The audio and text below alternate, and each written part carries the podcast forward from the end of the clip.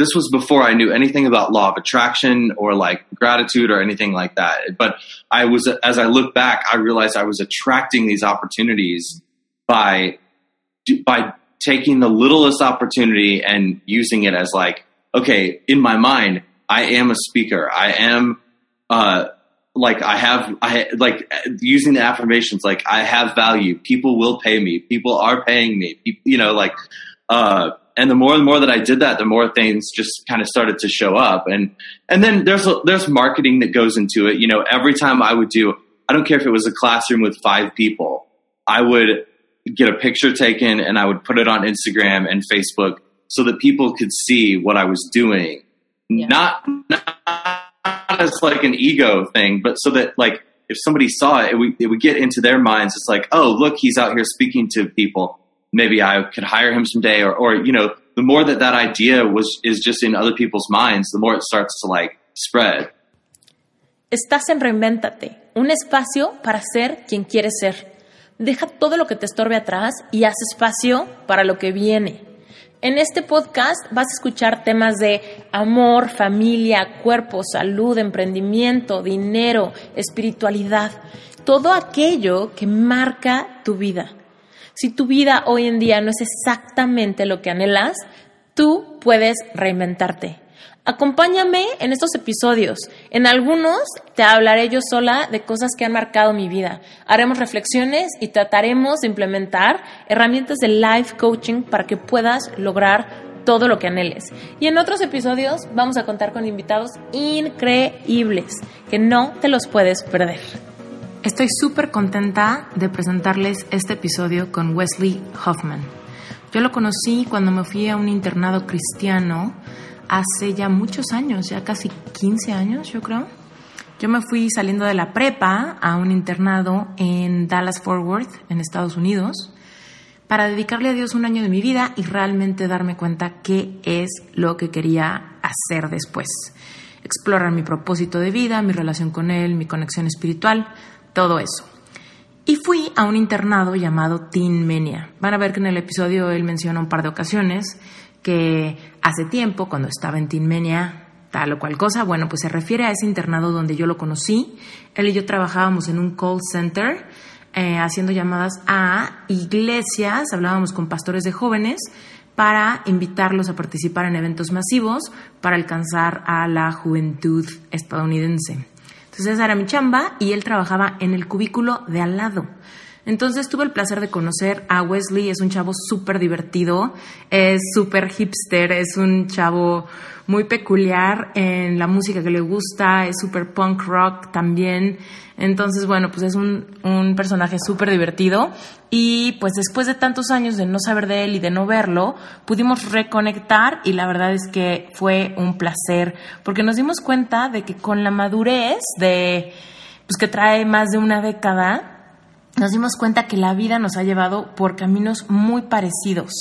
Wesley tiene un podcast también él trabaja mucho en recursos humanos, pero de una manera súper divertida. Él hace eventos de LinkedIn para gente que pueda hacer networking en bares, echarse un trago, platicar y hacer conexiones humanas eh, muy sinceras para realmente encontrar buenos equipos y demás. Él también es conferencista. Él habla en universidades, en empresas, en grupos de emprendedores y les platica cómo las leyes universales han cambiado su vida y sus resultados en la vida profesional. También es músico, él tiene una banda de rock y también hace canciones de punk. Tiene un grupo que se llama Positive Punk y justo escribe canciones positivas, pero que siguen estos ritmos musicales que a él le apasionan desde que era un teenager. Y bueno, pues él, además de todo, está empezando su camino como coach y pues es muy emocionante ver cómo encontró su vocación, que es muy parecida a la mía y después de no vernos en tanto tiempo, parece que nos vimos ayer. Disfruten este episodio.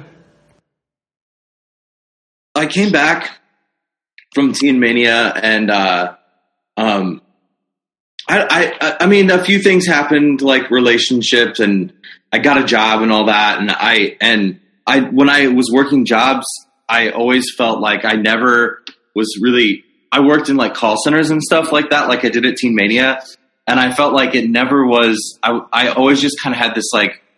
I've always had this nagging feeling in the back of my mind that like there has to be something more than just working these jobs and trying to pay my bills and and all of that. I was like, this just it.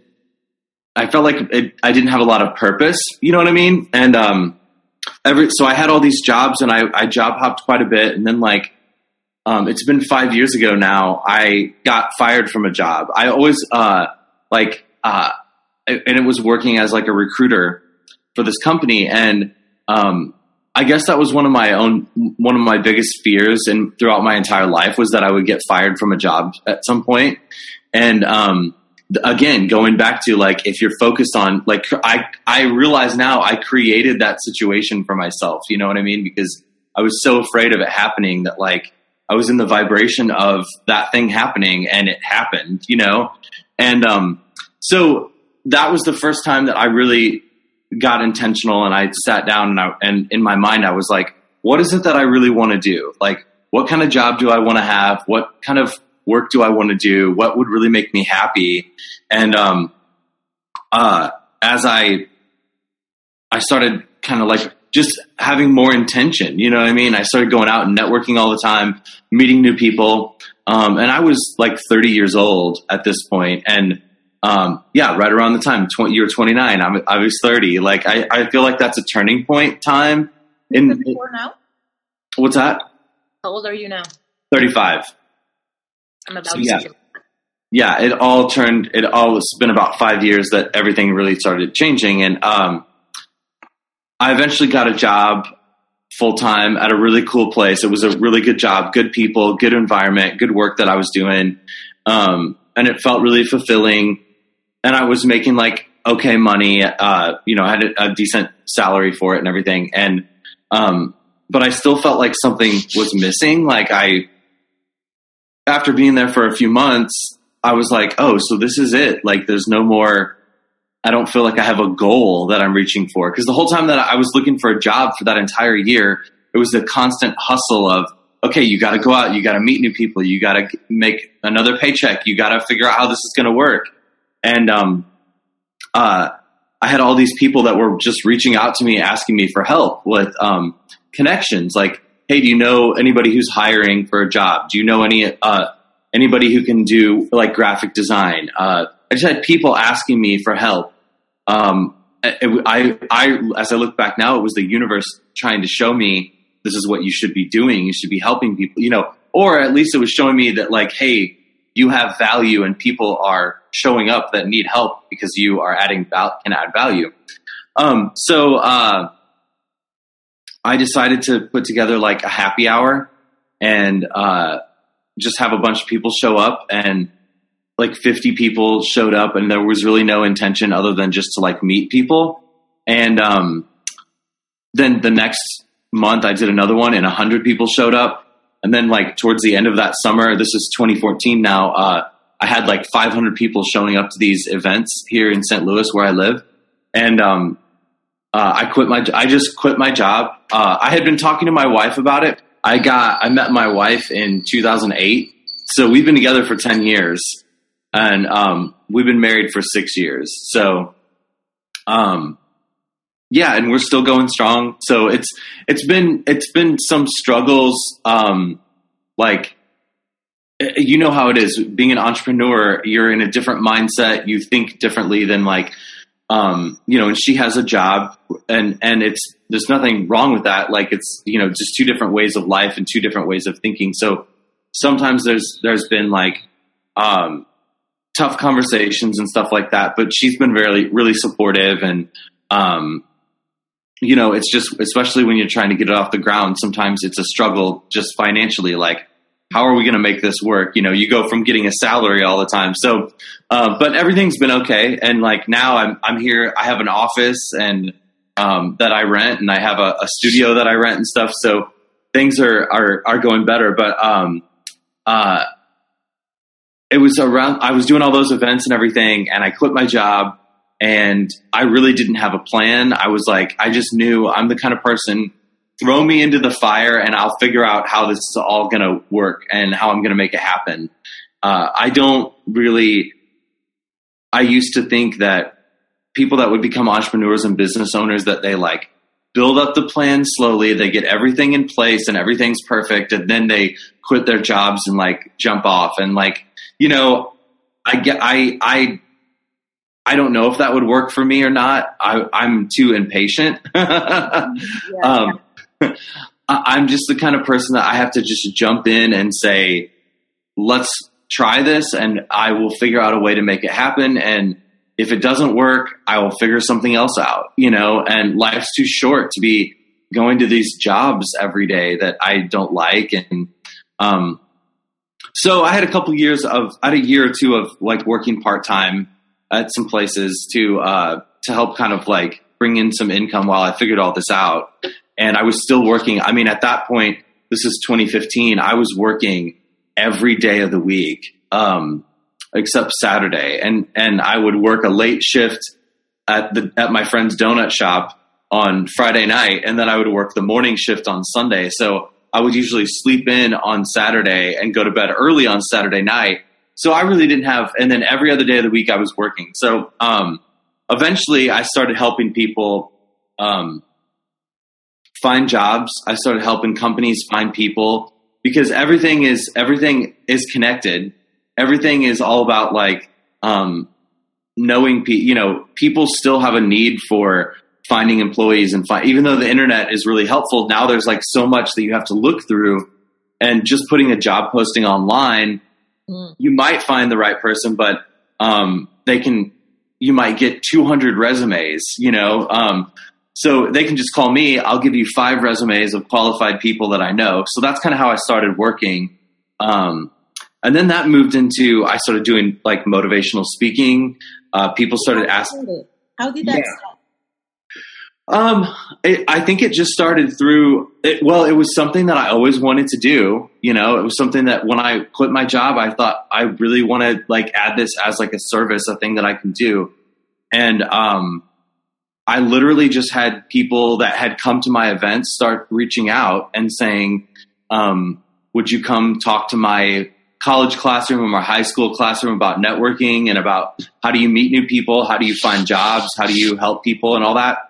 And, um, uh, as, as that started to grow and then I, when people started to ask me, the more that I did, the more I got asked to come back and stuff and then I started asking people like, well, hey, do you have any kind of budget? Can you pay me even just like a hundred bucks? you know, um, uh, because it's a weird thing. It's like not everybody wants to pay to have somebody come in and just talk, you know. Um, but people started, they started paying me a little bit, and and as I just started testing the waters more and more. So the next time somebody would come to me, I would say like, yeah, I charge 250 bucks. And then the next time somebody would come to me, I'd say, yeah, well, you know, it's 500. And I just kept like, like bumping it up uh-huh. because, because every time that I would do it, it, um, it would, you know, it's one of those weird things where it's like, uh, it's not a business that scales. There's only one of me. There's only one of you. So like, you have to just charge more for your time, basically.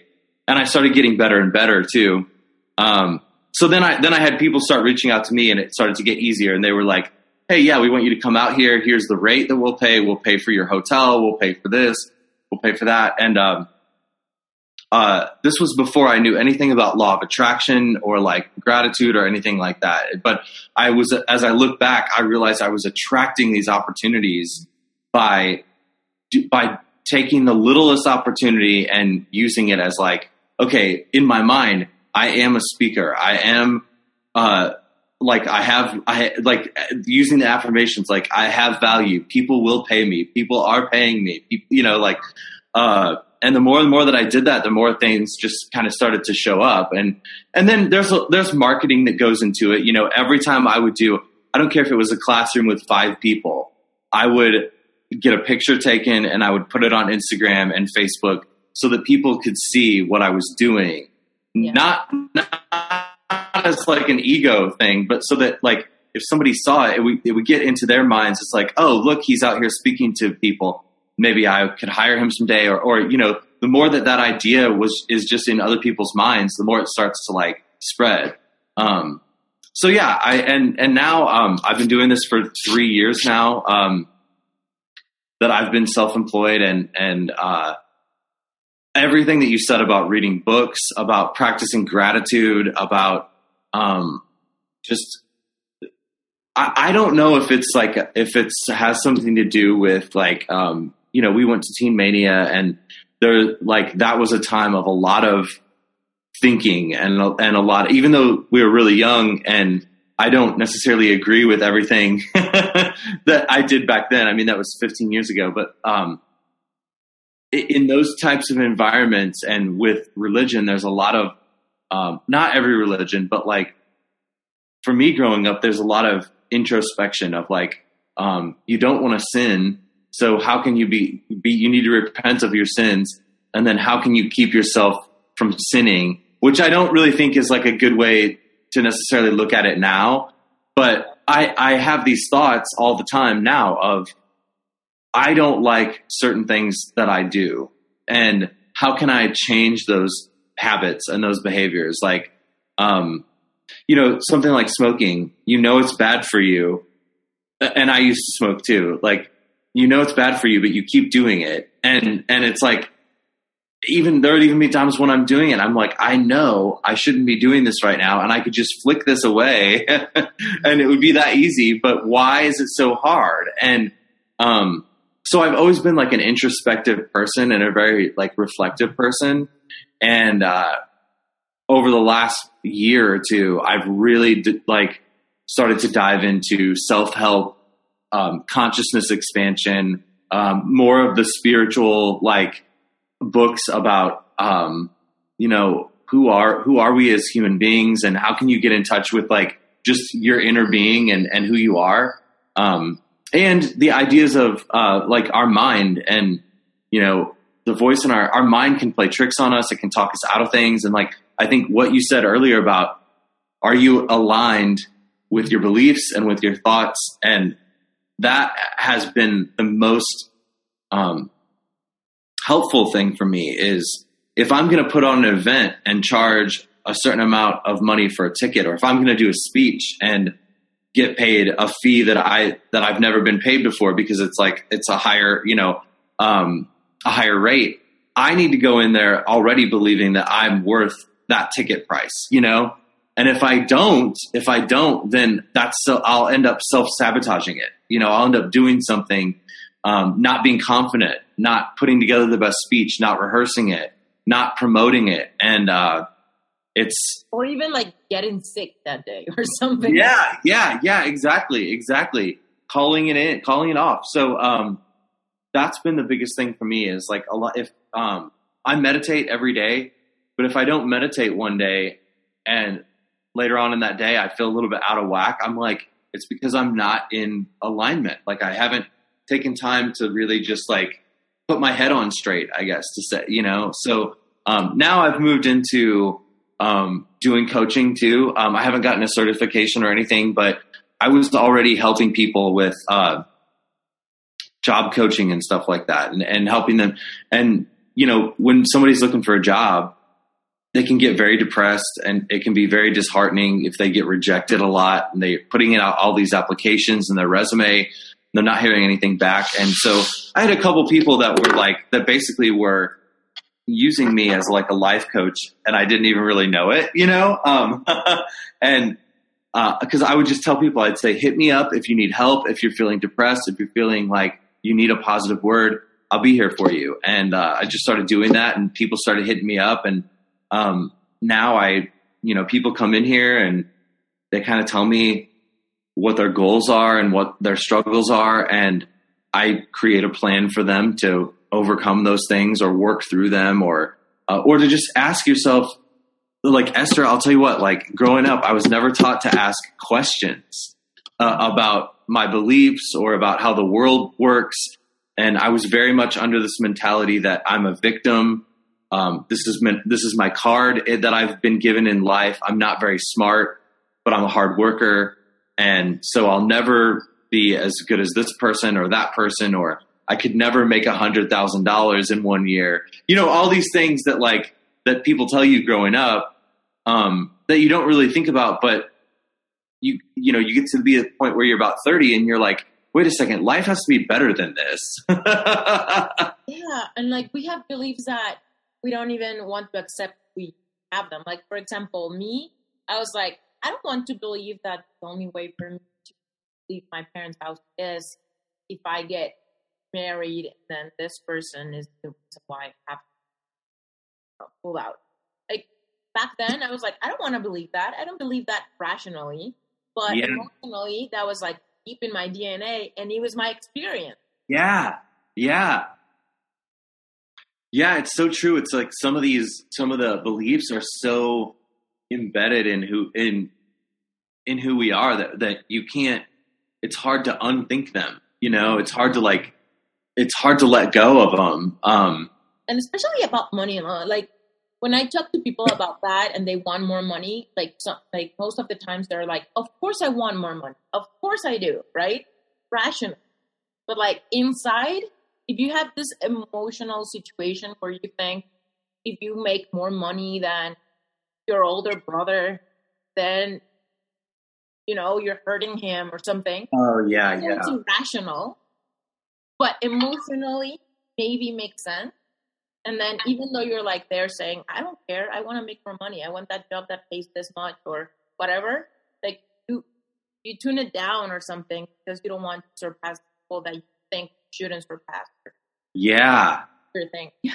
Yeah, it's no, it's so it's very true. Or like, you know, growing up, I was my parents kind of taught me like you, it's okay to make like a, a, decent amount of money, but not too much because then you'll start to get greedy and then, or, or you'll start, you'll start to become too materialistic. You'll want to buy stuff and like, you'll, think that'll make, yeah. what's that? Like you'll change. Yeah. Yeah. And, and I, I disagree with that. Like, I, I think it's okay to, um, if you believe that something is worth, and, and there's no rules, there's no rules. Like, you know that was that was something I had to come terms with with coaching was like if I'm going to charge somebody like in my mind I was like am I really going to charge money like just for people to like spend time talking to me? You know and I'm like well yeah but like I you know I would do that like I I I would pay somebody I pay people money to like talk to to hear them talk or I pay for their books I pay for their like you know their words i pay for their insights. So like why wouldn't i do i believe that about myself? And and i think now i've been doing this for four years. I've been off on my own. I've had this just like crazy journey that i think people i came to the point where i was like people would uh, i've learned enough that i feel like i can give to somebody else and it has value now. A, a year ago two years ago i wouldn't have felt like I was that far into my journey to to have like charge money or you know or to like put myself out there as a coach, but now I do. So it goes back to like what you're saying about alignment is like you know now my beliefs are like aligned with that. So I and that is like I congratulate you for that because I think that the main reason why I got the certification is because I had the belief that I needed something to validate my my services. I needed something to to have so that I could put my website up and say Esther Life. You know, like yeah. Not then, what might say or coach or charge for it if I didn't myself like pay for a certification or get a degree on something.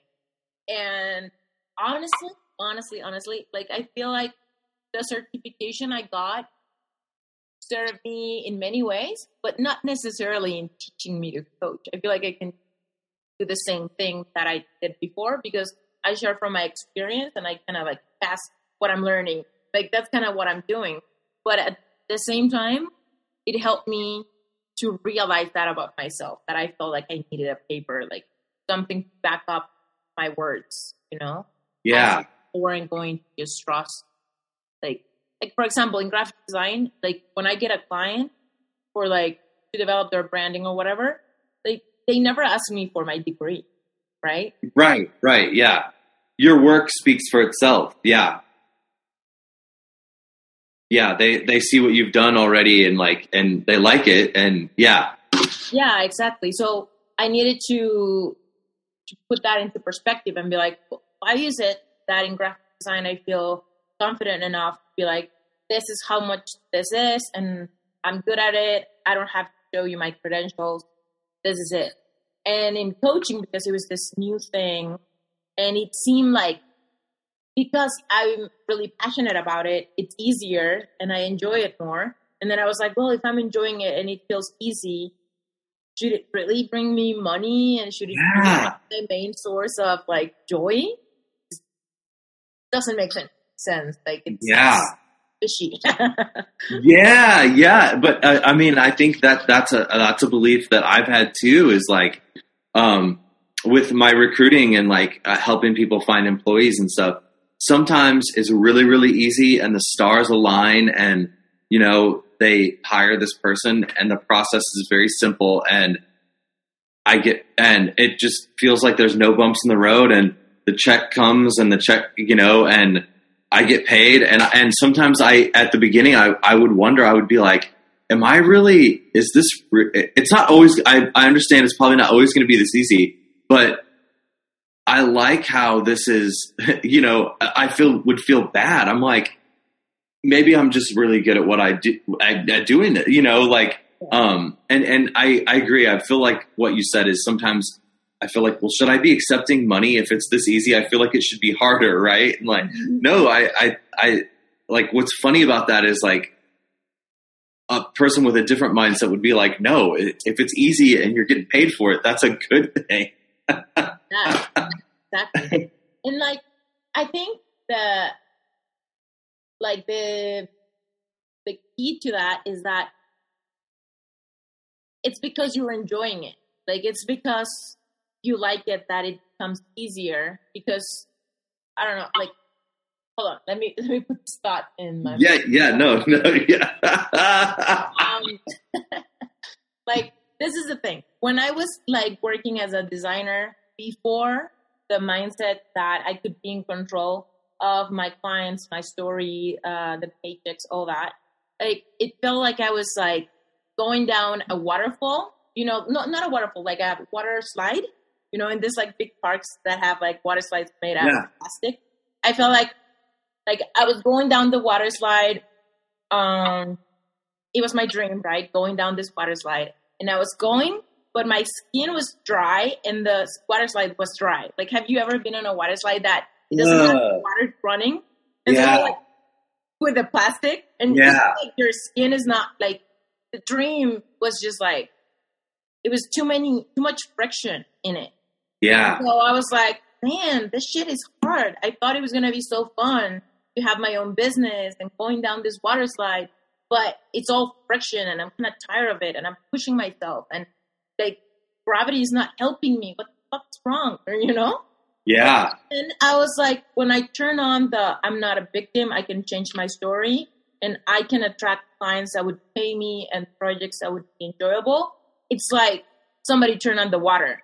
And I was Yeah. like, oh, yes. I love the way you put that. Yeah, this is how a water sh- water slide should feel like. And it's, you know, it flows and there's no friction, things happen. And sometimes you cannot even help it. But you're going down. You just have to go down because the law of gravity act- it gets activated when you eliminate the friction. And the law of gravity was always there. It was just that because of your situation, you were going against it. And so yeah, and so it's the same thing that happens with the law of attraction. It's always there, right? It is there, whether you believe it or you don't believe it, crazy, boo boo, or whatever, you know? but you can be going down the water slide, like with all this fucking friction, with your beliefs of, I'm not worth it, this is weird, my big brother is going to resent me, my dad is gonna think I'm crazy, my mom is going to be depressed because I'm not having feeling babies, you know, all these things. And so, and then that's you going down the water slide with the law of attraction, but you are having all this friction. And once you understand what you're doing wrong, turn on the water and then you can't help it, but you attract situations. Yeah. Yeah. No, I, I was so much like that with, um, you know, and what's funny is like when, when we worked for Acquire the Fire and all that, like I was the guy that was on the phone that would be like, that was, I was really good at closing the deals, you know, and like, but when it came to my own business, I, it was harder for me to talk about money with people and be like, oh, well, this is how I would have, I would have a fear that I wasn't charging too much. I would have the fear that I was charging too little and that people would like laugh at me and be like, huh, you're only charging this much. It gets worth way more than that, you know? And so I just wouldn't want to talk about it. I, I had that resistance, you know, and, and once I just kind of started opening up and then I also had the mindset that like, Everybody wants me to help them, but nobody wants to pay. I, that was a thing that in my mind for so long, for probably about a year. And I would I would get clients and stuff like that, but it would be really difficult, and it would be like I was still building it, so it was like few and far between. And now the clients come so much easier because I've had it. A, I've had the experience of I've had clients that want to pay and that like are willing that and I've done a good job and I've like completed projects and stuff. So I have experience to back it up, but I had to believe that before all that happened, I had to believe that there are people out there that want to work with you and that, and then I have to, I have to still have that conversation though. So I have to get comfortable talking about, okay, well, hey, here, I'm going to need this much up front and I'm going to need this and I'm going to need that. And like, and yeah, so once I started believing it, it starts to come a lot easier and like it starts to just flow instead of this weird like re- resistance, re- uh, restraint. You know what I mean? There's so much, um, and I think that you're exactly that's one of the benefits I think of working with a coach is like helping someone realize, well, you have all these beliefs and all these thoughts that are holding you back. If you change, like when I started to change on the inside and started to walk around and act as if oh yeah, well, it costs money to like work with me. Like, you know, I have an office, I have these things that like I have to pay for. Um, other people started noticing and started coming to me and they started bringing it up like, how much do you charge? How, you know, and it started to become easier. But it is like, there's so much, uh, something that I wish more entrepreneurs would start talking about and, and that I like that you're talking about is the amount of personal development and personal growth that you have to go through if you're going to be an entrepreneur because it's not all the business part isn't necessarily all that hard. I, I don't think so. I don't think it's really all that hard to like, you know, you, you, you have to have, you know, you get money and you have, ex- it's very simple. It's, you know, you have income and you have expenses, stuff that you have to pay for, and you have, you know, it's money in, money out. But like, um, uh, the hard part is like the for me was the personal growth and the more that i've like just focused on that the more that i see things starting to like unfold.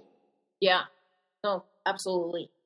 But you haven't you haven't shared like how did it happen for you? Because like what happened when that made you be like oh this exists. This is a thing like like law of attraction?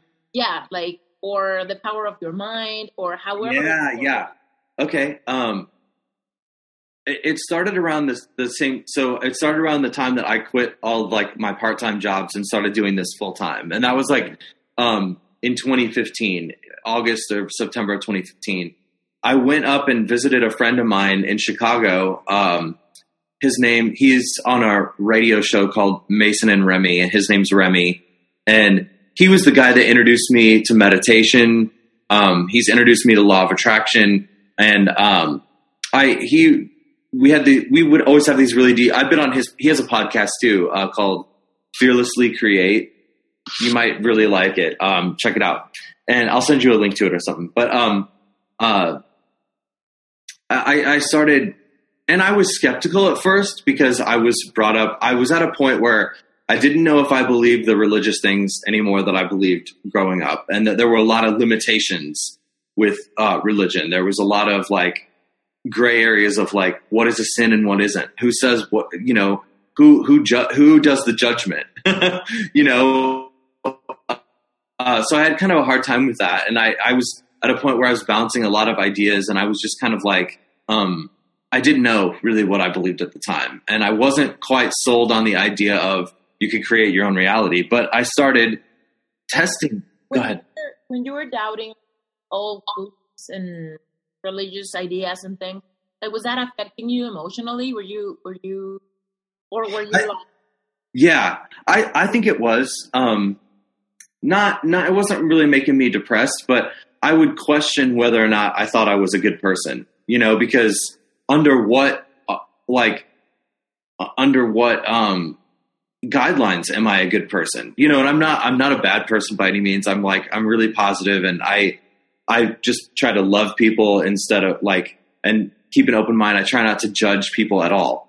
Um but you know, if uh, I had a hard time just I didn't want to believe the whole like I believe that Jesus and his teachings are good and that like if you want to follow him and you want to follow what uh his life and uh, the example that he set then like that's great i think that like there are different churches and different sections of christianity that i don't necessarily agree with anymore you know what i mean so um but i still was like oh exactly what you uh, yeah, yeah. So like just the organization of like of it, and there's a lot of corruption. There's a lot of judgment in, in and there's a lot of different people think a lot of different things, and and but they're all saying that they're Christian. It's people don't also necessarily people that claim a lot of people in Christianity now that claim to be Christians and go to church all the time are not necessarily following the teachings of Christ. You know what I'm saying? Um, to the fullest extent, they're kind of like doing, um, and it's not for me to judge, but I just, uh, what I feel like Jesus and all religions are saying is treat others how you would want to be treated. And I don't know if everybody necessarily grasps like what that really means. You know what I mean? Um, in, in everyday life even in something as simple as traffic, you know, would you want if you're stuck in traffic and you're honking on your horn and shaking your fist at people, would you want somebody to do that to you? You know what I mean? No, I would. I hate when people like when people give me the finger and like you know. So no, I'm not gonna. I'm not gonna do that. I'm gonna calm myself. I'm gonna be chill. I'm, I'm getting off track, but all these things that were boun- bouncing around in my mind, and um, you know, the idea. I started to read. Uh, I read the first book that I read that really hit home for me was. It's an old book. It's called Think and Grow Rich, and it's like one of the first books that touches on the law of attraction, even though he never says that in the book. And it's about creating the mindset and the beliefs and like being persistent and all that. And um, so that was my first gateway into all this. Why did you read that book? Was it the title?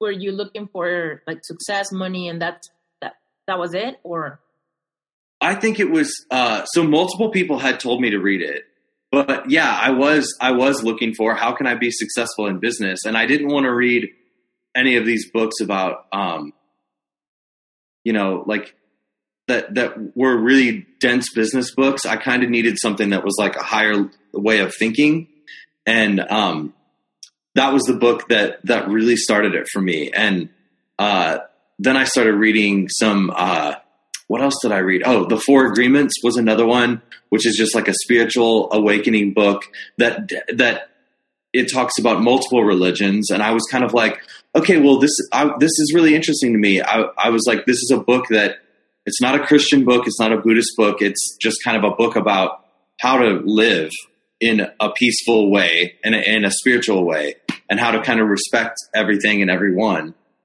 And I could get behind that. Um, it's the four agreements, so it's like four rules to live by to like basically be at peace and find inner peace. And so I started having more conversations with people about that. I was still very at the beginning like it I wouldn't be able to have a conversation with you like this because I wasn't strong enough in my beliefs about this kind of stuff. But I started doing like what you were saying, how in the book you would do the exercise right away. So with Think and Grow Rich, it has tons of exercises like that where it says like, you know, write a certain amount of money down. Uh, it, ta- it talks about tells you how to set a goal basically like write it down, tell, you know, talk with intention how you're going to get that money, put the amount, with the date that you're going to get it by. And I started doing that every month. I would write down, I want $3,000 this month. I'm so grateful that I'm going to get it through doing this and doing that and all this. And, uh, and lo and behold, that like I hit that goal several times. And there, there were multiple times where I just like crushed it. And, um, I was like, okay, this works more than anything else that I've done. And, and, uh, and meditating, all these other things that I was doing that were like kind of helping with that. I was going to say um, that I remember finding it very liberating to know that I could be specific. You know, because before that, I always thought, well, you can pray or ask or visualize maybe being successful or having something good, but can never be specific. Never because you know Yeah. in you shouldn't put things in a box or things like that. But then I realized that that maybe that was just a story, you know, in my mind that you can never really get what you ask for. Like you'll get something, you know, that will Yeah. satisfy the need, but it's rare that it's going to be specific. Maybe because I, I developed that belief from like childhood where I would like want like a specific toy or a specific Barbie doll or something, and I would get something close to it, but never like the specific same one. And Yeah. I I, rem- I just realized how I had that like a belief deep inside of me that I was like, well, you can't really choose. Yeah. You know, that was kind of liberating when I I was like, really? Should I like put a number? Yeah, put a number. It's like, what? Yeah. Yeah, yeah. It's and, well, and it was. I think. I think there is something to be said for you know being setting realistic goals too. Like I would always say, I, I would make it something that like okay, and I would stretch maybe a little bit. If I've only made three thousand dollars in one month, maybe next month I try to make four thousand, and then the month after that I try to make five, and sometimes I would go way beyond that. Sometimes I would get really, really close to it, but I wouldn't quite hit it. But I would always be right around where Mm. I set my goal. I would never be like, oh, that was completely unrealistic. You weren't not, not even close to it.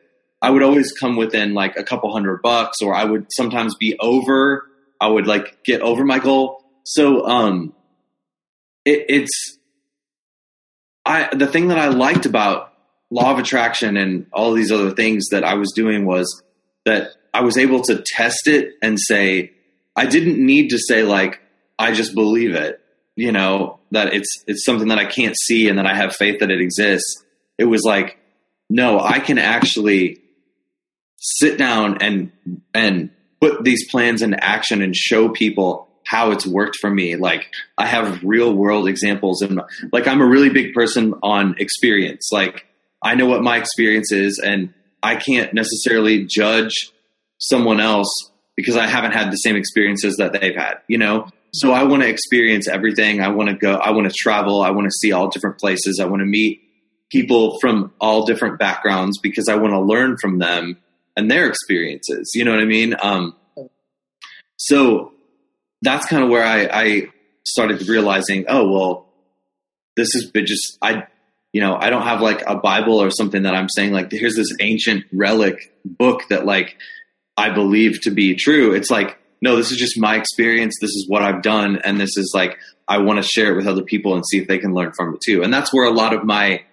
motivational speaking comes in is from like, oh, I just like you, I have all these uh, beliefs in my mind. I still have them. I sat in my chair over here yesterday and uh, did a, a meditation, and I I just started going through and asking myself questions like, you know, um, because I I can feel a little bit of anxiety about stuff. Being an entrepreneur, there's a little bit of like it creeps in, and you're like, okay, am I worthy? Am I doing like you know? With especially when I host events, I want everybody to have a good time, and I'm worried like that that they won't. Well, why am I worried that they won't? Well, I'm have an insecure belief that like I won't be able to deliver a good speech or I won't be able to host a good. Well, that's completely false because I've hosted like 50 events in the past. They've all been successful. Everyone's had a good time and nobody's been talking shit about how they didn't have a good time. So that's just me in my own mind playing tricks on me, you know? So just kind of like unfolding the layers. Pep talk. What's that? Like your inner self is giving you a pep talk. yeah, yeah, exactly. Exactly. It's like, and, but my mind, my human mind is, is like, um, it can be your, it can just be your own worst enemy, you know? And, um, so what I, what I tell people is that you are not going to arrive to this place of complete certainty about everything. It's kind of like you will develop the muscle to react to the uncertainty quicker, better, easier with practice, but still there. You'll just more efficient to turn on the water and flow. Yeah. Yeah, no, I, I, I completely agree. I think like what you're talking about, like reaction and stuff is that's what meditation has helped me with is you can have a thought in your mind and immediately react to it. You can you can have a thought about let's say you leave your house and you're like, "Oh my gosh, did I leave the stove on?" and you start freaking out about it and you start having anxiety that you left the stove on and or or whatever, teapot, something at home that could start a fire. Where uh, instead, if you could say, or or something about a bill. Oh my god, I got this bill coming up in 2 weeks. I don't have the money. How am I going to pay it? And you can freak out about it and have anxiety about it, or you can just look at it as like that is something that I have to take care of. I will take care of it.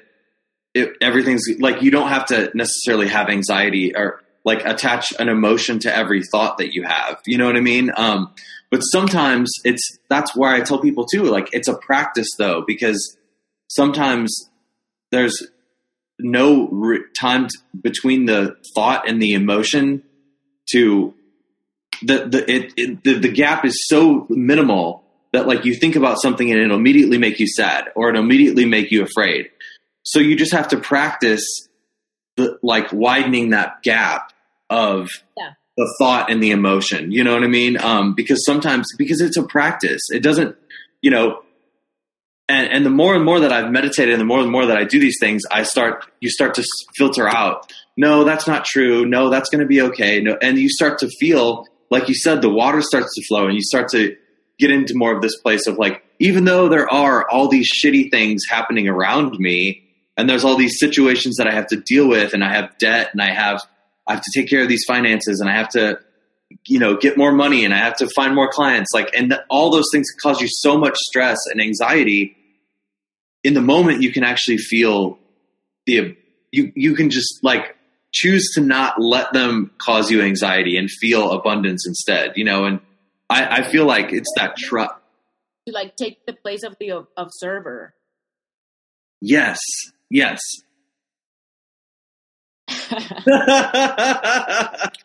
yeah, it's it's hard though. You know, it's so hard, especially with things like like um you know, especially with somebody you love, like your parents or your wife or your significant other or your friends.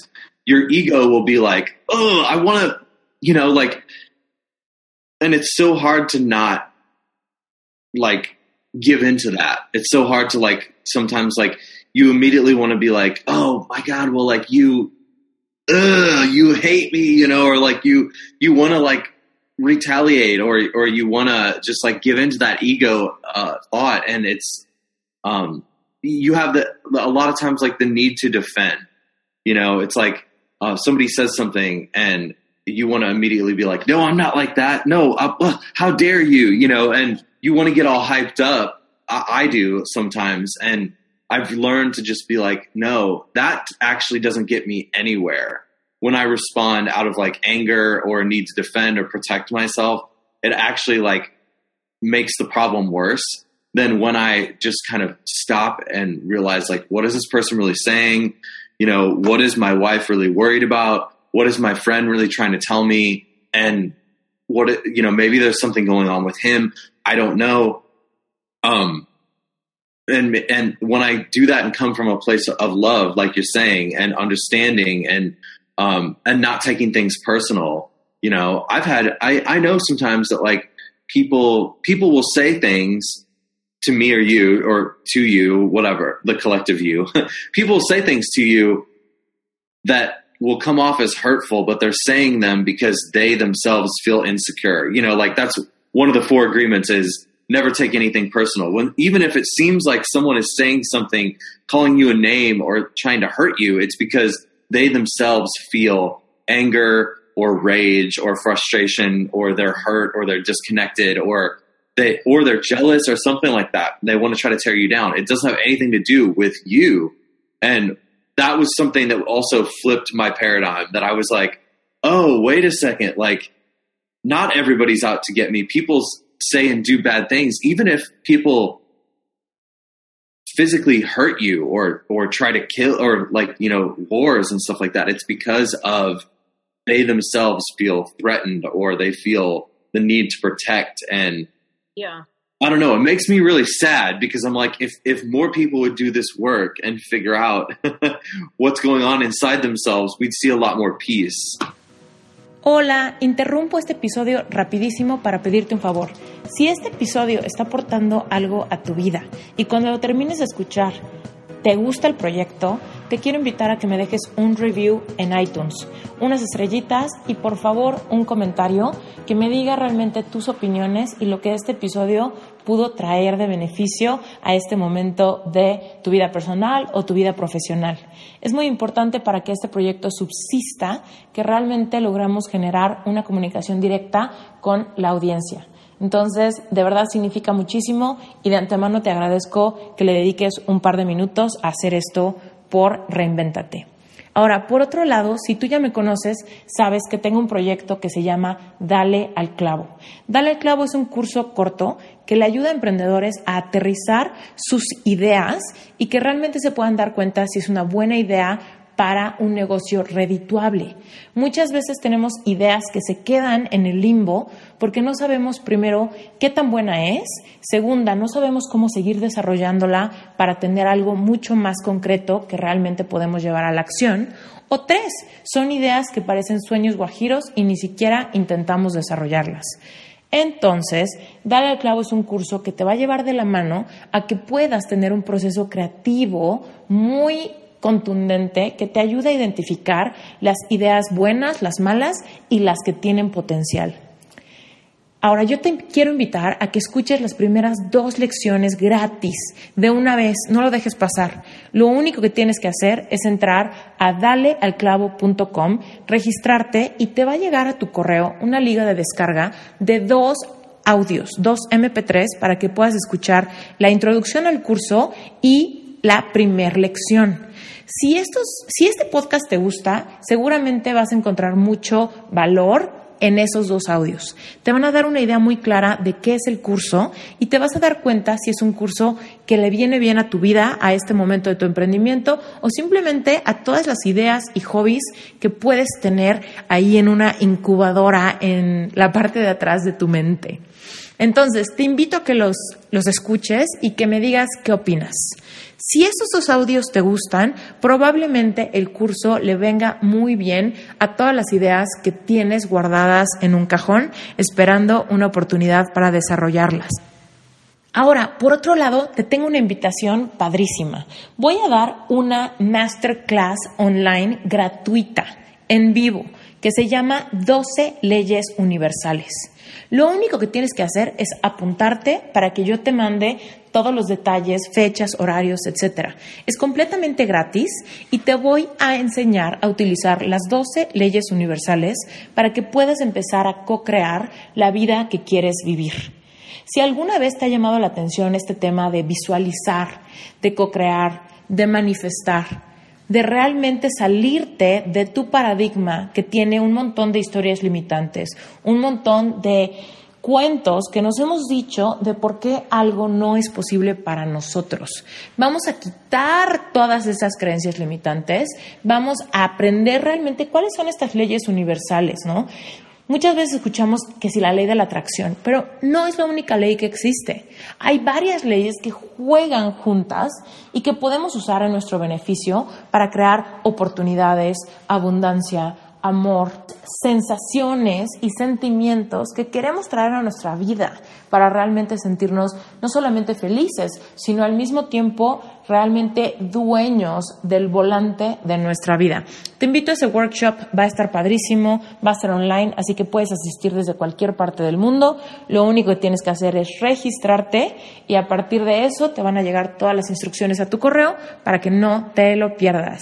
Entra a Esther iturralde.com, diagonal 12-medio leyes, ¿ok? Porque el workshop se llama 12 leyes universales. Entonces, esteriturralde.com, diagonal 12 en número, guion medio, leyes, ¿sale? Te espero ahí y de todos modos en las notas del episodio vas a encontrar la liga directa por si te es más fácil. Seguimos con el episodio. So I want to ask you. Yeah. Uh, about your meditation practice. Because I feel like a lot of people get, uh, I don't know, just confused and they don't know how to start. And they, sometimes it seems too easy that they just don't do it or they think it, they're doing it wrong. You know, there's like a lot of confusion on how to start. So tell us how you started. Uh, I literally started, I started using this app uh, I started with an app called Headspace. Oh, yeah. Have you heard of it? Or yes, I um, actually did it. Like the the free. Yeah, yeah. So I did the free ten days, and um, I did ten days in a row. And uh, at first, I remember just kind of feeling like a little bit more relaxed after I would do the meditations, and the guy guides you through and tells you like how to kind of think about things and how to. Um, it's you know it's all guided and. Um, I really just liked what you said about playing the part of the observer, just observing your thoughts, not judging them, not thinking too much about them, not attaching myself to them. And uh, I've just forced myself uh, every day to do at least 10 minutes a day of uh, trying not to e- either attach emotions to my thoughts or just not even think anything at all. And just now I've gotten more to that point where I can go into a meditation and just be have no thoughts. Um, not always. Sometimes it's easier than others. Depends on what kind of day and what's bothering me. you know, if if if I've gotten into an argument with my wife about something, it's going to be a lot harder than if uh, everything's been good that day. You know, and, and it comes from a more positive place. So.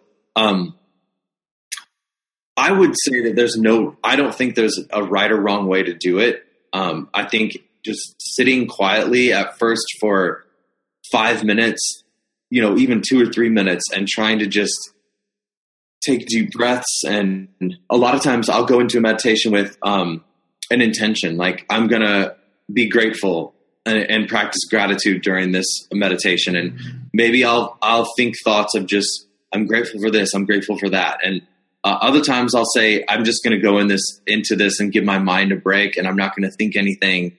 I'm just going to try to go into a more meditative state, and you become more of the observer. And that's what's interesting to me is is um, you know our mind like for a while I felt like there are two parts of, of me, my mind and then this other part that's aware of my mind. And the part that's aware of my mind is like that is a con- that is consciousness. That is a- awareness is of of what we are is is consciousness. And as i started to kind of note recognize that i was like wow well i'm meditation for me now is like connecting with my higher self. Like if that if the i am the me being the observer is my higher self that's me connecting with who i am. And and uh yeah. So I don't think there's any right or wrong way to do it. There's tons of, I use this app now called Insight Timer, and it has tons of guided meditations on it uh, that you can use. It has, uh, it tracks your progress and stuff. So it kind of keeps me accountable.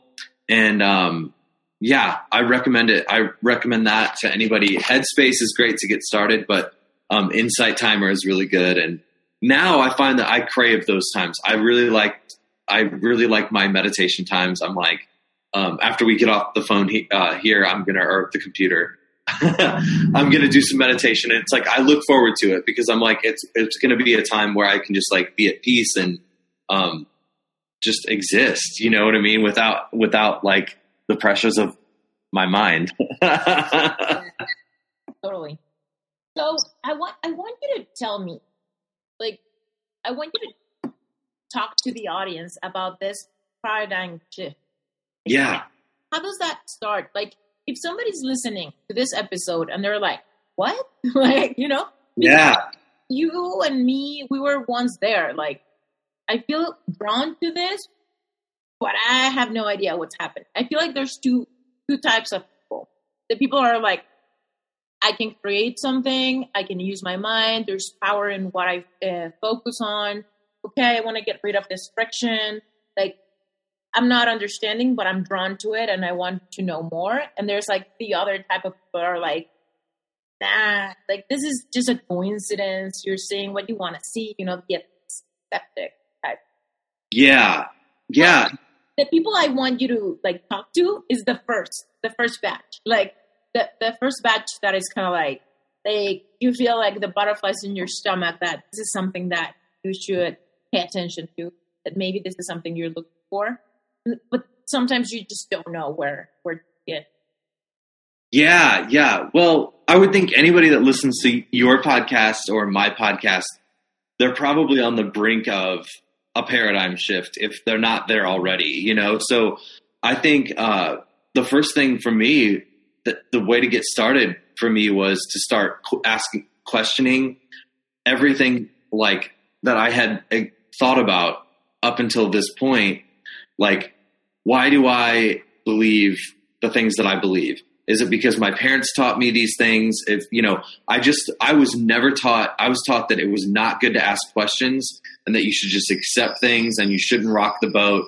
And when I started asking questions, why do I believe this? Why do why do, do I go to college? Why why is it so important to get a degree? Why do people go to work every day?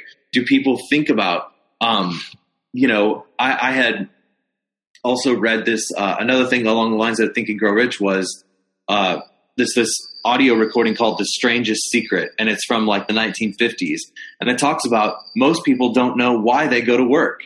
If you talk to, uh, you know, ten people walking out of a, a, a corporate office, and you ask like, "Why do you work here?" You know, people would be like, "Well, because I get a paycheck." Well, why do you need the paycheck? You know what I mean? Like, uh, is do you like working here? Do you want to work here? Like, how did you get this job? And um, this happens a lot when I work with people with job coaching. Is I ask them like, how did you get to this point that you're in now? And they're like, oh, I kind of fell into it. You know, unintentionally, they just like, and that's how I was. It's like I just kind of fell into these jobs. Um, but when I started asking why, why do I work here? Why do I why do I go here every day? I couldn't come up and why do I believe the things that I believe? I couldn't come up with good answers to those questions.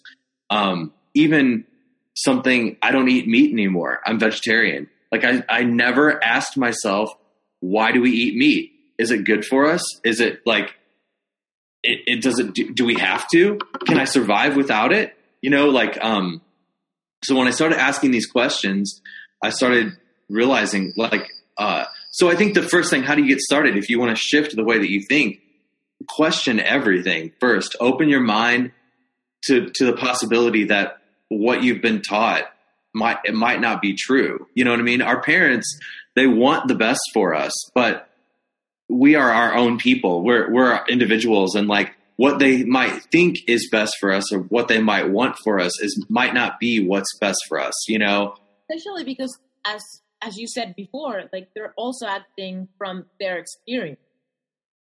And yes, so, yes.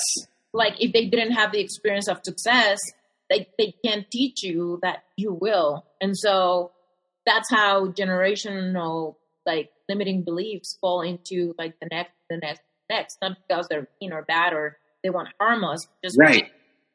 You talk from your experience when you don't, uh, or you're not aware that you're at the wheel. Yeah, yeah. I, I didn't believe that I was at the wheel. I thought that like this is just my place in life. This is what I've been given. And um, once you kind of start to take your power back and start to own, no, I don't want to live this kind of life. I want something better. I than going to this job every day that I hate and um, working with people that I don't really like and that are kind of mean and petty and snippy and snarky and and uh, I want to work with positive people. I want to have more interactions with people like yourself, Esther. Like I, I, uh, and w- once you start just even having intentions like that for the day, today I, I try to do this when I'm in the shower because I think it's like a, a time where you're not really distracted.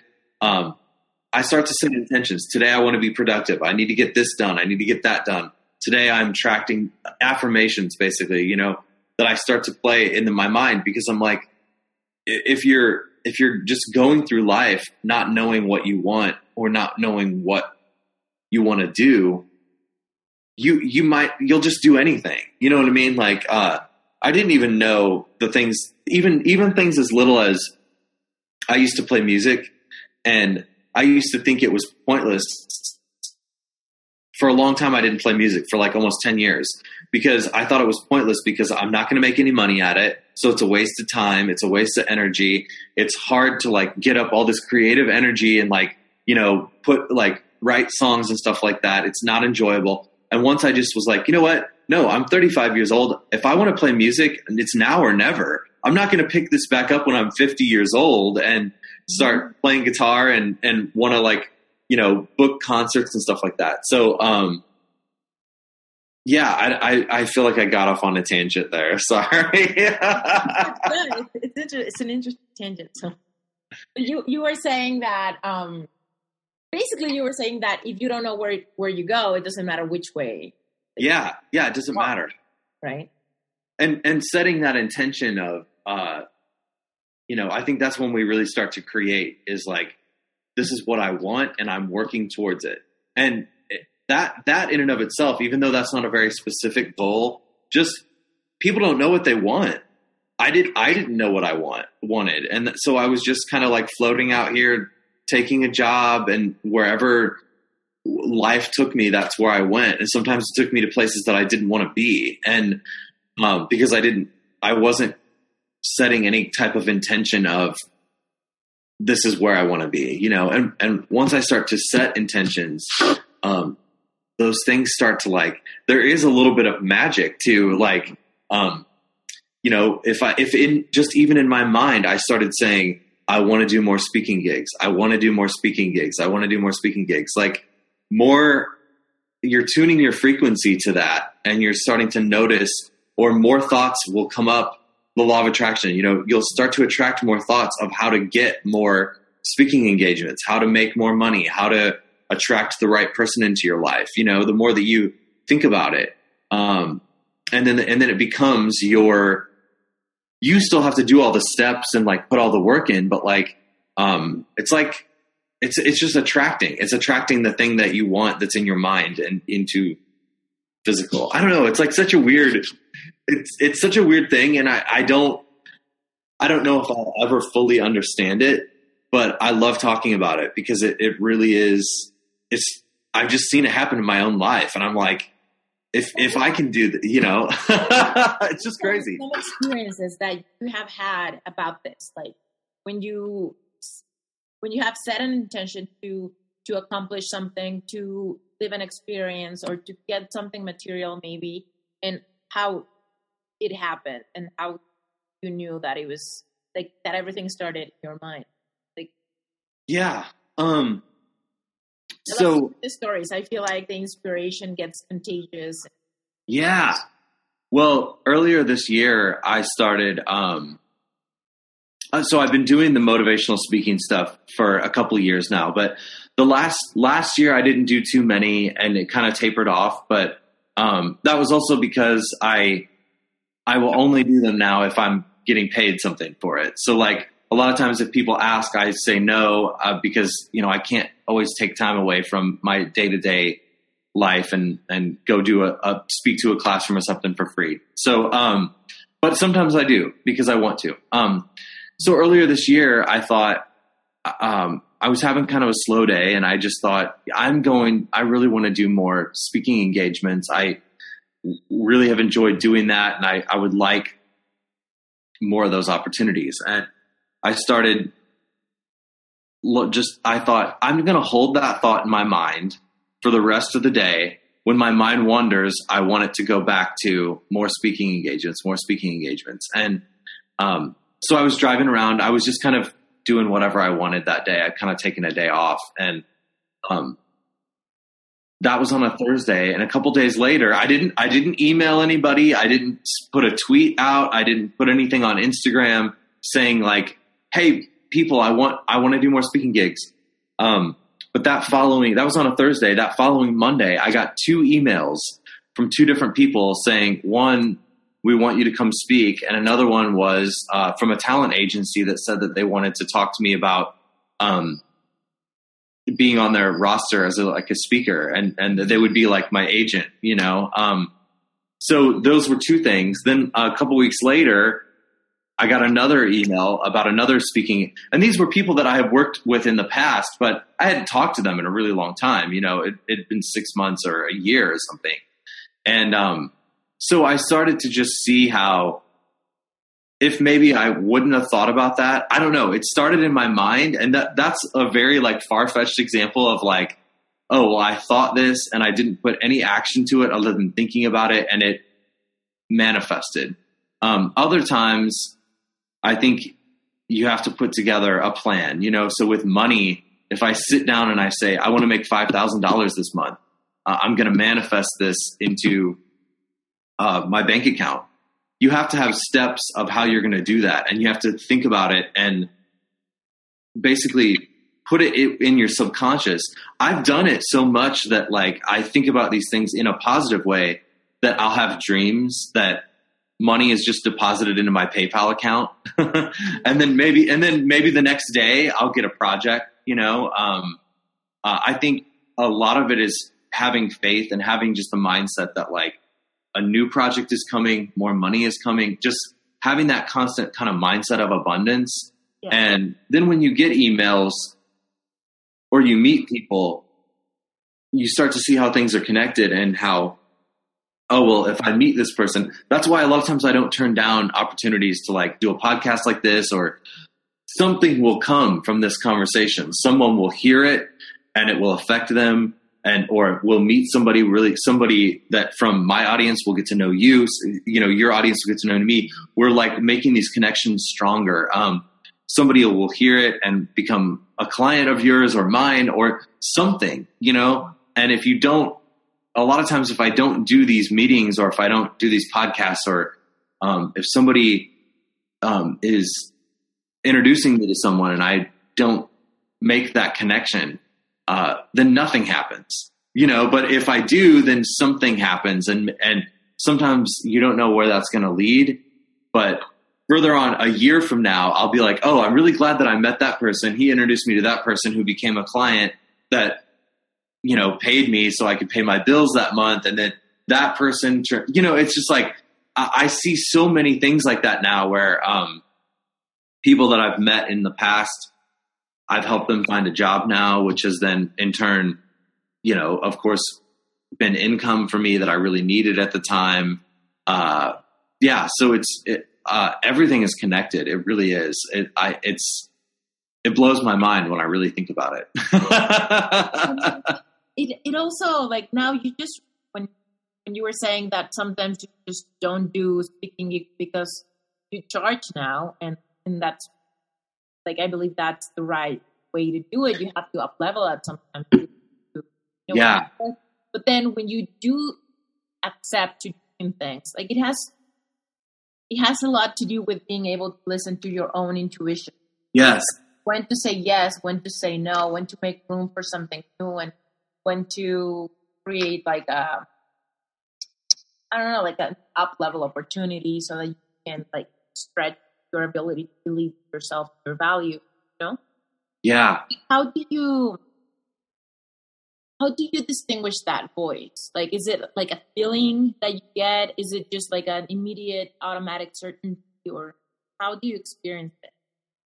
Um that's a really good question and that's something that I've been trying to be better at this um especially this year is just focus on um intuition and I think like if if it feels right right away, then it's probably the right thing. You know what I mean? Um, if sometimes if if it feels if I'm presented with an opportunity and it feels like um, you know because sometimes I will I, I will be thinking I want to do more speaking stuff and somebody will present and say hey we want you to come speak at this class we don't have a budget but we can give you a ten dollar gift card to Starbucks or whatever and I I'll notice okay well that's something that I just had that thought and I was trying to attract more opportunities like this so I'm going to take this one. Um, other times it just if it doesn't feel right and there's i can't it, it's definitely more of a feeling for me. If it doesn't feel like aligned with what i'm trying to do or who i am or if the pieces don't seem to be falling into place as seamlessly uh, but then also sometimes it could be my mind getting in the way you know? So uh, when the fear creeps in yeah yeah it's it's hard not to fall into the it doesn't feel right or I don't feel like growing right now. yeah, yeah, yeah. No, exactly. So, yeah, it's sometimes I do take a little bit of time. Um, if something presents itself, I'll, I'll kind of be like, oh, I don't know if this feels right, and I don't know why. So let me just like think about this and work through it a little bit. And uh, mm. And I also think sometimes there's uh, it's it's good to do your research about certain stuff. Um, you know, uh, it, it's just good to sometimes think things take a little bit of extra time to think about them. But there are some times where right off the bat, I feel like things are right or wrong, and I'll be like, ah, uh, I don't think I should do this, you know. Um, so, uh, but I have had times before where I've turned down. Uh, this was a couple of years ago. I had a, a an opportunity to do a speech here in, in St. Louis, and I thought, I turned it down. I said, you know, I, I just can't do this anymore if I'm not getting paid. I, I, and I felt bad. I felt really bad about it because I felt like maybe I should do it. And uh, in my mind, I thought for every opportunity that I turn down that I don't get paid for, another one will present itself that I do will get paid for. And the next week, another opportunity from out of town, somebody emailed me and said like, would you come out here? Here's how much we can pay and we'll we'll give you lunch and everything. So it was like I don't know. I feel like something changed inside me, you know, and maybe the universe picks up on that and says like, "Oh, well, he's charging now, so give him people that will that are willing to pay." I don't know. It's a weird it's a weird thing. I like to think I I like to live my life with a little bit of like to and I like to believe that there's a little bit of mysticism or like cosmic energy or th- there's a little bit of magic out there, like pulling things together. You know what I mean? You can yeah. say that they're that they're not coincidences and things are just kind of happening, but I like the mystery a little bit more. You know what I mean? Yeah, me too. It's the, it's the romantic part. You have a podcast. You play punk music. I do. You yeah. Do speaking engagements. You are starting to coach people one on one. And what else? Like what's what's on your plans? What's in your in your purpose? What are you trying yeah. to um so I'm hosting uh I still I do networking events and special mm-hmm. events here in St. Louis too. Um I I do uh recruiting. So uh, oh, I actually work I work in a lot of um with a lot of creative companies. So I help them find graphic designers and web developers and copywriters and social media um, strategists and stuff like that. So those are all my different things that I do for business. Um, so I have an event that I'm doing on May 30th on Wednesday, um, and I'm it's the first event that I've hosted in a while. But one thing that is in the not too distant future that I'm I'm planning, I've taken this weekend to actually kind of put down on paper is I want to do a and maybe you can be involved in this somehow, Esther. Uh, this would be awesome. I want to do a personal growth and like self care conference, like a weekend conference, mm-hmm. uh, where people will come here to St. Louis and um, we'll do meditations. We'll we'll have conversations like this about how to think. Um, it'll it'll have to do with like so it'll be anything that has to do with personal growth and self care. So we'll talk about conscious eating, um, health, physical, like, you know, how to take care of your body. Uh, there'll be a session on that. There'll be a session on like thinking in a different way. Um, you know, life coaching type stuff. Uh, how to how to launch your career. I would even want something of how to attract the right partner into your life. Uh, have, and I'll have all these different people. Yeah, yeah. I'll have all these different people give different sessions, and at night we'll have music, we'll have concerts, we'll have like just celebrations of life where, you know, where there'll be music playing and people dancing and drinking and having fun, uh, but also be very peaceful and just like a, a weekend of uh, introspection and reflection. And uh, I want to plan something like that. So th- this, you're visualizing this as like as a retreat or like a like a convention of. Yeah, yeah, like um, I guess it could be a retreat or like a conference. Yeah, kind of like the stuff that we used to do at team. You know, with the, yeah. it's kind of like that. Not as big, but um, very intimate and very like. Um, you know, I would love to have a session on the law of attraction, a session on let's journal and get some of these how to be become the observer of your thoughts. Um, a journaling session where people just like sit down and get their thoughts out. So like anything that has to do with like just um, focusing on your future, living with intention, taking care of yourself, uh, you know, self help, self growth, all of that. So I've been planning it out. Um, I'd like to do it by the end of the year, maybe in the fall sometime. So sounds fantastic. Yeah, yeah, that's something that I'm planning, and uh, I just want I want more people. Uh, I feel like a lot more people are starting to kind of wake up and see things differently, and I want to help be a catalyst for that. I want to help other people see that, and and yeah. And tell me about your environment. Like, do you are you in the middle of a group of people that are like oh, like conscious of all of this or not? Am I now? Yes. Um, I'm definitely starting to attract more people. Um, the more that I talk about this, like the more that I start to just find people that are understand like yourself and um, people on Instagram and uh, a lot more people even just here in St. Louis as I start to bring up um, some different books that I've read or different concepts of like um, and I start to talk about meditation and stuff like that more and more people just start showing up that are into the same thing um, granted, I think that people like you and I are attracting those people into our lives. Um, there's still a lot of people out there that need to wake up. There's still a lot of people that need to really uh, take a, a, look at themselves in the mirror and say, like, who am I really being the kind of person that I want to be?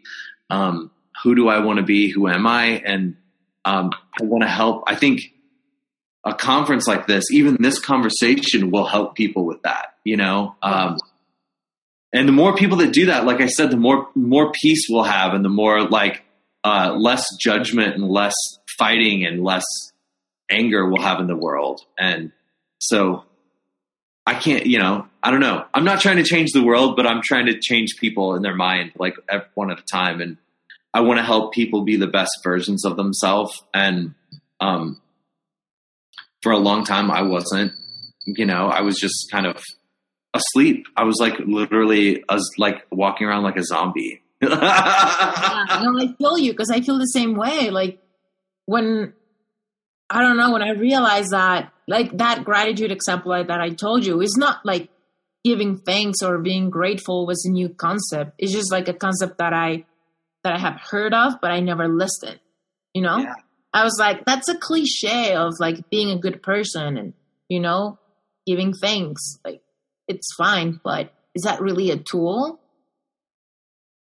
for me to to feel like I'm in control of my life, to change everything that makes me depressed? Like, is it really a tool to achieve happiness?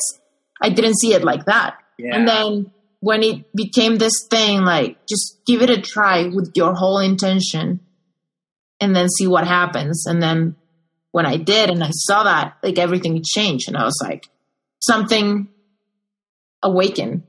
Yeah. The, the ability to just be, being in in control. And it's not a matter of controlling is that's not a word that i like using because sometimes that's what we want. We want money because we want to control something. And it's it's not really about controlling but feeling like like you have a say in the life you live. Like if you have dreams you can do something to make them a reality. You Yeah. can create things opportunities and joy and peace. You can, you can create those things if you think you can if you think you can't, then you won't. exactly yeah You know, totally. yeah, it's it really and it sounds so simple and so cheesy sometimes, but it, it really is true. Yeah. Yeah. So, okay, so back to books. I'm a book junkie and and so if you would recommend a book to the audience, would it be that like Think and Grow Rich? That's the Yeah, yeah, that would be the one that I would say like right off the bat. Um, that I that one that really changed things for me. Um, another one that I would recommend that's so so Think and Grow Rich was written in like the 1930s, so it's pretty old, and so some of the examples are a little like archaic. But uh, one that I read recently. Have you read this book called The Power of Now? Oh by Eckhart Tolle. Yeah. Yeah, I really, really like that one. Um, I read it just a few months ago, and um, I'm reading an, his other another book of his called A New Earth right now, and um, those two are really good. One, another one that I read recently is called The Untethered Soul. Oh, the one there's a horse in the in the I Yeah. have it in my iPad, but I haven't read it. Like Yeah, I, I downloaded it. Yeah, but Yeah, it, it's really good. And then, um, and it's kind of like The Power of Now. Um, it's very, it's it's really well well written. And if you want a a, a money book about how to change your way on uh, your how you think on money, that uh, Jen Sincero uh, wrote this Mm. book. You are a badass. It's and it's her follow up. You are a badass at making money, Mhm. and it's a really good uh, book about changing your mindset about how you think about money and how you view money and uh, it's and she's funny. Like that book made made me laugh like oh yeah several times. Yeah, she has a really good style. It's really Yeah. entertaining, and um, but yeah, it, it has some really practical exercises um, on how to like reshape the way that you think about money and all that. So it's um, I really recommend it. It, it helped me a lot, and it's like it, I read through it really fast too because it's just written really. It's really easy to read. Yeah, exactly. Yeah, I believe that it's a very good book to start. Like, especially also like if people are not used to reading, you know, like Yeah, a lot of people are like, recommend me a book. I haven't read like a book in like ten years. Recommend me a book. So I'm, I try to go easy so that they won't get scared. like, yeah, yeah, so yeah. hard, you know. Uh, have you read the book? I haven't read this yet, but a lot of people have been reading it. It's the subtle art of not giving a fuck. Oh no, I started it. I started it, but it wasn't mine, and the book got removed from my house when. Oh, No. yeah, I haven't read that yet, but uh, everybody keeps telling me that I should read it. But Mhm. um, I feel like it's probably along the same lines as a lot of the stuff that I read. So, Yeah, yeah, totally. Okay, cool. Yeah. So Wesley, tell us, tell us, where can people find you? um, online, I'm on Twitter and Instagram. Uh, my the main account that I've been using is just at Wesley Hoffman, and it's the same on Twitter and Instagram. And then my business is Treehouse Netwrk with no O in work. Um, so it's Treehouse Netwrk, and then um, on Spotify you can find my podcast. Which Esther, I would love to have you as a guest. Maybe uh, later on this week or next weekend we could do another call. I would love it. yeah, we could turn the tables because I'd love to have you as a guest. Um, it's Wes Hoffman with Friends, and it's on iTunes and Spotify and Podomatic. And then I also have my music is on uh, Spotify. It's just if you just search Wes Hoffman, uh, it's called Positive Punk. And Oh yeah, and before before you go, I do want you to tell us about this. Like, what's going on with positive punk? Because I I love it because I always thought of punk as being like this rebellious type of like yeah, And it kind of against the is. rules type of thing. yeah, that's kind of what it's about. Um, it's about kind of just like living without any rules, but um, I really wanted to take it as like a positive spin. So a lot of the music, the songs are about. Uh, one song is called "Follow Your Heart," and it's just about like living with intention, following your dreams. Another one's called Keep Your Focus, and it's about like, you know, not getting distracted and focusing on the things that you want to see happen in reality. And um, uh, I have a bunch of other songs that are just fun uh, da- songs to dance around to. Um, and I did a concert here a couple months ago. It was sold out. We had like 75 people there in a really small space. And it was all just, a, it's on my Instagram. You can look at the highlights uh, of it. But it was so much fun. I just wanted to create a positive experience for people. Like, I used to play music when I was younger. And uh, I loved whenever I would go to a concert somewhere and just like maybe see a band that I didn't know, but I like I would see all these people, new friends, new people that I wanted to meet. So um, yeah, I'm working on trying to get more songs up on Spotify. I'm trying to get six songs done. I only have like two done right now, but is it only you? Like, yeah, I I write and record all the music but uh, I have guys that play with me. Um, and then my friend Justin, who plays the drums, he does all the recording. Mm-hmm. And my best friend from the time I was 18, he plays bass. But um, yeah, but on the recordings, I played everything except for the drums. So mm, cool. Yeah, really fun. Yeah, that's awesome. Okay, cool. Hey, and I forgot. I also want to ask you something else. Like you've been married for a long time, so you know. Yeah. I don't know yet, but uh, you you do. So in in all of this, like awakening and being conscious and setting intentions and all this these things, trying to be aligned and trying to stop the fear from creeping in and all that. Like, how is it sharing it with with a partner? Like when it's a such an individual process and an individual understanding of things how do you share it with with your partner? Um that's a really good question. I i um you know my wife is not so much of uh we're very different. Like i'm very extroverted and um i'm a lot like you esther. Like i'm i'm i don't know. I'm very animated. I like i push myself to be outside of my comfort zone and not everybody is that way you know? Um and i have a drive to just i always want to learn new things about myself. And I always wanted, I like changing, I like evolving, I like growing. And um, it's sometimes it's hard, you know, I, I'll share a book or something. I'll be like, oh my God, you really need to read this book.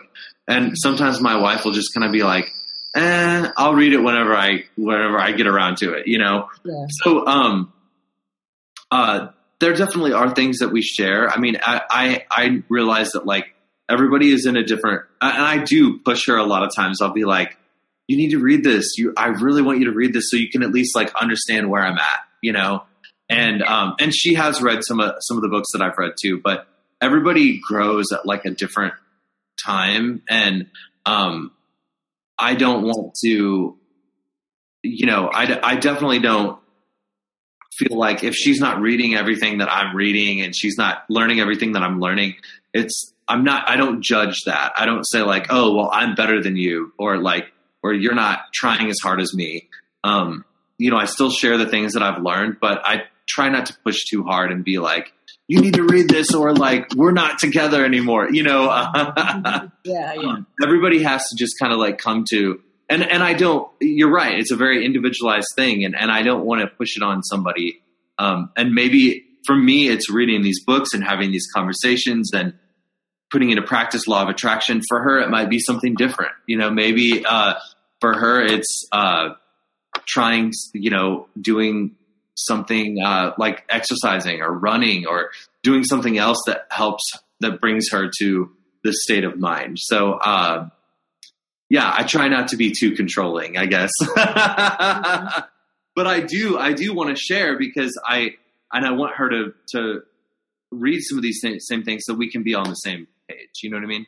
Yes, totally. I know what you mean. And the reason why I ask is because this is this is new to me as well. Like I totally believe that like my husband is one of my biggest like manifestations. Like and I don't I don't it's hard for me to say it because I don't want it to sound like oh it's I created him. like well I know I just created like a I don't know, like a tunnel, like an invisible emotional tunnel for us to connect in a in a way that I wanted. Um, but sometimes um, I don't know, I see myself getting like like in this vortex of information and craziness and like I don't want to feel like I'm shoving it in his throat or something like that, you know, because I I don't want to control that.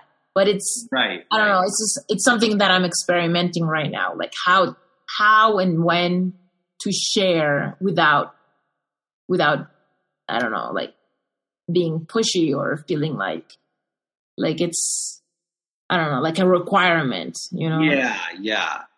Yeah, for sure. It's it's uh it's definitely a process and I think it's something like um I wouldn't want, you know, how how boring I mean, I guess part of me is like, well, I wish that I could just show this stuff to you and you would like it as and latch onto it as much as I do. Yeah. But, you know, how boring would that uh, be in a relationship if like the person just, oh yeah, everything, you know, um, yeah. but sometimes I do want to see like a little bit of effort to just like understand, hey, this is what I'm reading and like this is I'm changing because I'm reading these books and I'm like, you know, and I Mhm. want you to see how I've changed and what I think about you know. Um, so yeah, there's a little bit of there's there's a, there's got to be a little bit of give and take. Yeah. Yeah, makes sense. Cool. Well, thank you so much. Dude, No, thank you. I'm so I'm like uh I I really hope we can keep in touch. Um, yeah, no, absolutely. I want to. And like this this plan that you have, like it sounds sounds fantastic. I I I would love to be involved, but have to manifest some things before that. Yeah, yeah. card, for example. Oh, yeah.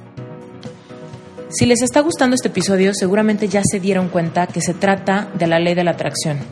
Ahora, la ley de la atracción no es nada más ni nada menos que entender el poder que tenemos con nuestra mente de co-crear nuestra realidad. ¿Qué es esa realidad? Son esas oportunidades, es esa creatividad, ese dinero, esas personas, esas conexiones. Todo aquello que la gente comúnmente le llama coincidencias, que le llama milagros, que le llama circunstancias súper extrañas de la vida. Te voy a decir, tú tienes muchísimo poder en tu mente, en tus emociones y en la forma como tomas esa acción inspirada a través de ese motor interno que de repente se prende. Si tú quieres aprender a manifestar dinero usando la ley de la atracción, entra a Money Mindset. En ese curso te voy a enseñar a co-crear oportunidades financieras, oportunidades laborales y simplemente recursos económicos en tu vida.